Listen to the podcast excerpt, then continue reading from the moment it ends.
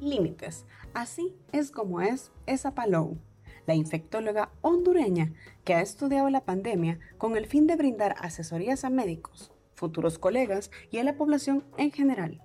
También brinda recomendaciones al gobierno para el manejo de la pandemia y establecimientos de protocolo. Elsa se contagió atendiendo pacientes y asegura que estar 10 días en el hospital le hizo cambiar la óptica de la pandemia, porque le tocó verla desde la perspectiva de pacientes y ver la posibilidad real de morir. El objetivo de la también exministra de Salud fue, desde el inicio, ayudar a salvar vidas y lograr que Honduras supiera qué hacer ante la llegada del inminente virus que, como lo describe, mide apenas unas micras, pero revolucionó la normalidad en el mundo entero.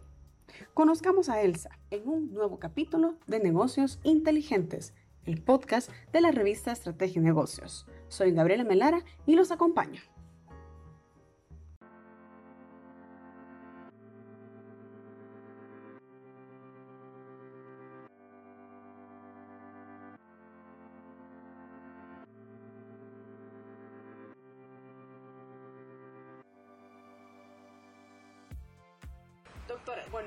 Un poco cómo ha sido su trabajo eh, durante la pandemia. También sé que estuvo eh, hospitalizada, ¿verdad?, por esta enfermedad. Sí, fíjese que, bueno, nosotros empezamos durante la pandemia eh, como formando lo que se llama la plataforma Todos contra COVID, que es una plataforma con una... georreferenciado tridimensional y elaboramos unas encuestas clínicas para la población.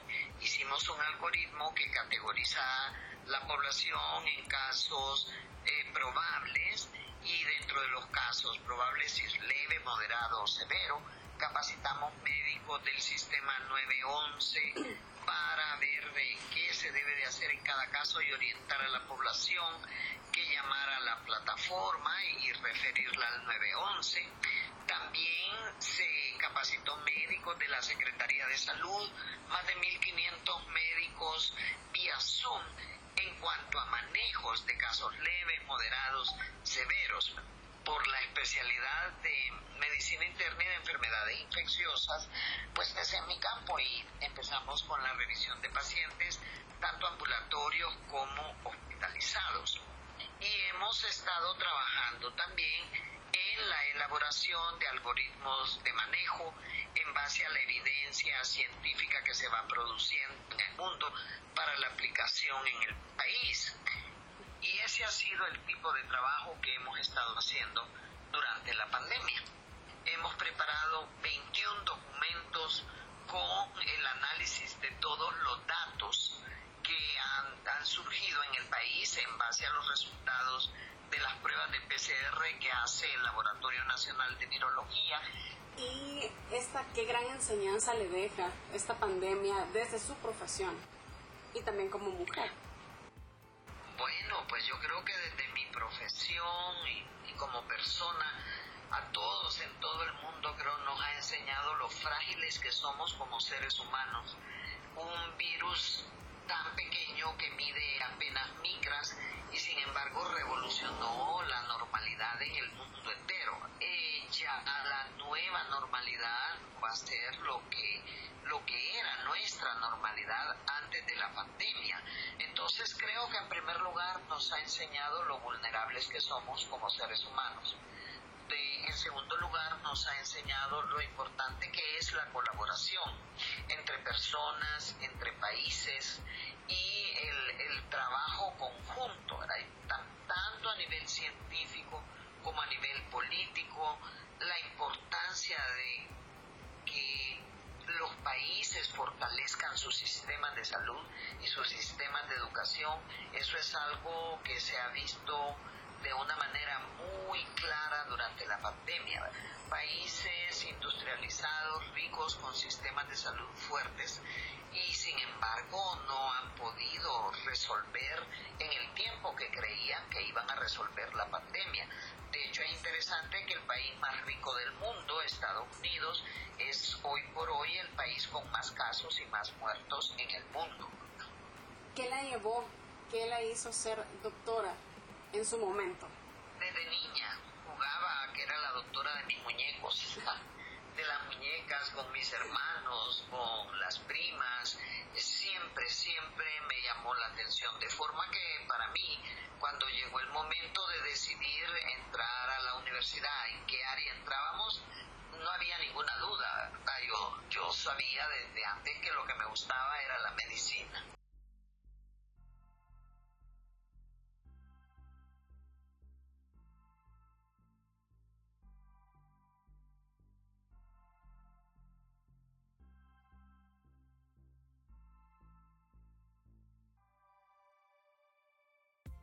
La revista que mejor conoce Centroamérica es Estrategia y Negocios. Lo invitamos a seguirnos en nuestras redes sociales. Estamos como revista Estrategia y Negocios y a visitar nuestra página web www.estrategienegocios.net.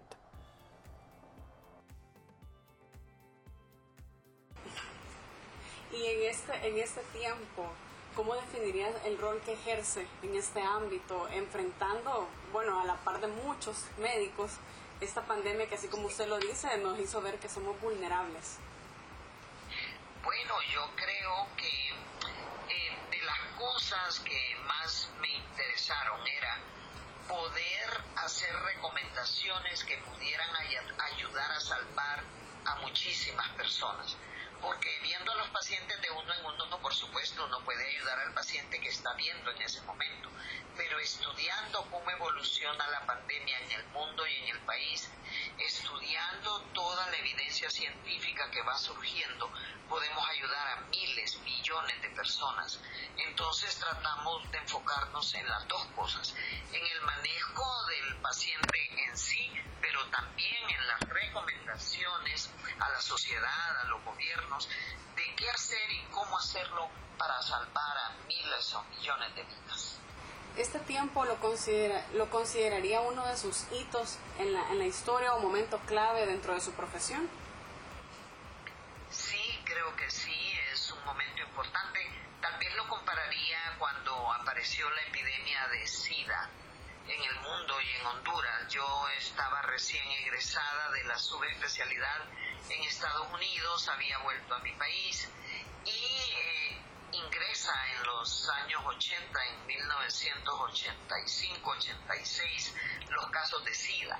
Y era igual, el mismo pánico que había ahora, el miedo a la atención al paciente y al contagio. Acordémonos que en un inicio no habían medicamentos, no conocíamos el virus para comparación.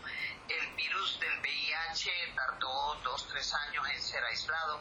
En cambio, aquí el virus de COVID pues fue cuestión de, semanas nada más. Obviamente eh, la pandemia actual del COVID ha sido mucho más aguda, severa, impactante, tal vez que la de VIH. La VIH es un poco más insidiosa, más silenciosa, pero la de COVID no teníamos una pandemia así de agresiva y de contagiosa desde 1918 con la gripe española. Entonces creo que el manejo de esta pandemia sí pudo haber sido más impactante. Además, aquí me contagié eh, atendiendo pacientes y me tocó estar hospitalizada durante 10 días. ¿Y cómo le cambió esta experiencia, doctora? ¿Su visión o, salió con muchas más ganas de, como usted me dice, estar haciendo eh, el bien para todos los hondureños, no solamente para un paciente? Pues yo salí con más deseos de poder ayudar y de poder colaborar y de hecho lo hemos estado haciendo, nos han estado invitando a dar webinars sobre manejo, detección y lo hacemos con muchísimo gusto, hemos participado en varios webinars nacionales e internacionales. Para mí, si yo puedo ayudar en algo a que otras personas también se salven con muchísimo gusto, ¿Cómo me hizo cambiar mi óptica de la pandemia? Bueno, verla desde la perspectiva de paciente, ver la posibilidad real de morirse y eh, cómo se siente uno porque una vez que uno ingresa a un área COVID en un hospital, usted no puede volver a ver ni a su familia ni a sus amistades. simplemente mira al personal de salud.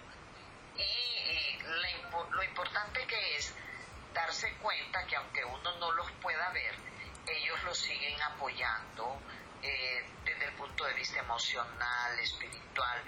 Para mí fue muy confortante recibir muchísimos mensajes de familia, de amigos, pero también de personas que no conocía. Que, que nos decían que se encontraban orando porque pudiéramos salir adelante. Eso para mí fue, eh, creo que esas oraciones hicieron la diferencia y fue para mí un gran espaldarazo y muy reconfortante. Y una frase que la, la define, doctora Elsa, una frase que usted siempre se dice en los momentos difíciles o que le dice a los demás.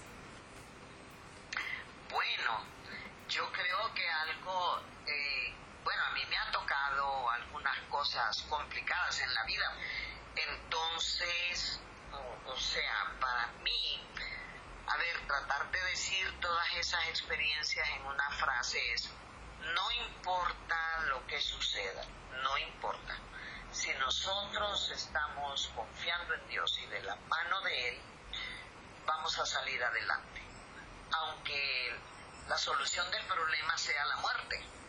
No importa si hay muerte física, si uno tiene la seguridad espiritual de que hay vida eterna espiritualmente hablando.